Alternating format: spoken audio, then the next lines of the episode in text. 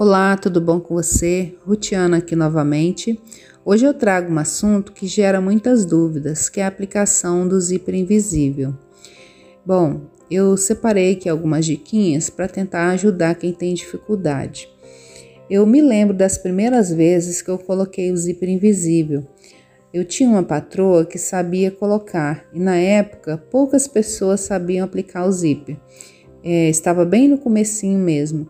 E aí ela explicou para minha mãe por telefone e minha mãe conseguiu entender e me ensinou. Bom, então todas as roupas que eu tinha na época que eu pudesse, eu colocava zíper invisível, porque realmente eu achei ele muito bonito.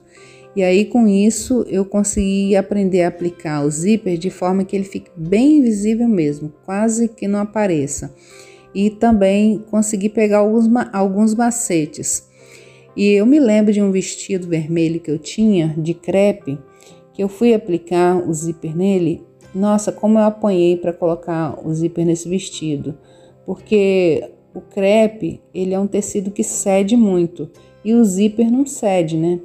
Então, é, toda hora que eu ia costurar, ele, uma hora ele não ficava invisível direito, outra hora ele dava um papinho na parte de baixo. Então, aprendi bastante na aplicação desse, desse zíper nesse vestido. E uma das coisas que eu entendi é que se você começar a costurar o zíper de cima para baixo do lado direito, você deve fazer o mesmo do lado esquerdo. Porque se você vier de cima para baixo do lado direito e depois continuar de baixo para cima do lado esquerdo, é, um lado vai ficar cedendo diferente do outro e aí com isso pode causar é, desalinhamento no tecido e aí pode dar aquele papinho que fica embaixo que ninguém gosta, né? É uma das coisas que eu entendi. Então comece de cima para baixo dos dois lados. Outra coisa é que a costura que fica abaixo do zíper na peça, é, ela deve estar alinhada na mesma direção do, da costura do zíper e isso que causa também o papinho na parte de baixo. É, algumas pessoas preferem fazer o zíper depois fechar a parte de baixo da peça. Eu gosto de fazer o contrário, eu já gosto de fechar embaixo e depois aplicar o zíper. Mas aí é questão de adaptação mesmo. O que você tem que prestar atenção é se a costura de baixo da peça está na mesma reta da costura do zíper, na parte final ali do, da, da aplicação dele. Que isso que causa também a, a papinha que fica embaixo. Outra coisa que se você fecha embaixo primeiro e depois aplica o zíper, você vai ter que deixar uma beiradinha sem costurar para você virar o tecido, virar o zíper é, para dentro, né? E às vezes um lado tá maior do que o outro sem um lado está descosturado maior do que o outro. Isso também faz com que cause aquela papinha na parte de baixo. Uma dica que eu dou, principalmente quando o zíper é grande, é, é que você faça marcações nele, é, vamos supor, de 5 em 5 centímetros ou de 10 em 10, e essas mesmas marcações devem ser feitas no tecido onde vai ser aplicado o zíper.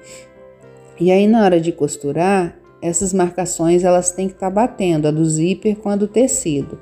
Isso ajuda também a você ver se o tecido está cedendo muito, porque se tiver muito fora as marcações, quer dizer que o tecido está cedendo muito e embaixo ele vai chegar maior do que o zíper.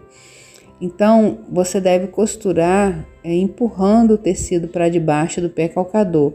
Isso faz com que o tecido fique mais alinhado. Algumas pessoas têm dificuldade de colocar o zíper na forma correta de ser aplicado. O que eu sugiro é que você faça simulação.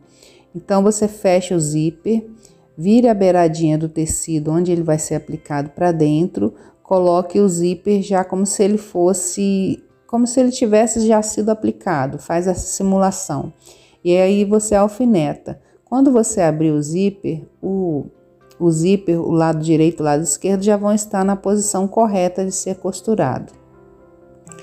Alinhavar o zíper é super importante, principalmente se você está começando a costurar, começando a aprender a costurar, porque o, o zíper colocado assim, só colocado em cima do tecido e costurado, muitas vezes ele pode sair fora do lugar.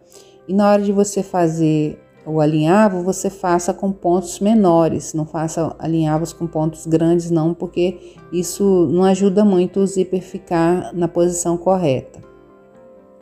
Algumas pessoas gostam de passar o zíper para ele abrir. Eu não gosto de fazer isso porque o zíper ele geralmente é de plástico e isso pode acabar prejudicando aí os dentinhos do zíper. Eu não sei se ainda tem para vender, mas a minha mãe ela tem um, um pé calcador que você consegue regular para ele costurar mais próximo possível perto dos dentinhos do zíper. É, se você achar para vender, compre porque é muito bom esse tipo de pé calcador. E foram essas diquinhas de hoje. Eu espero que ajude muito a você. Fica com Deus. Até a próxima. Tchau.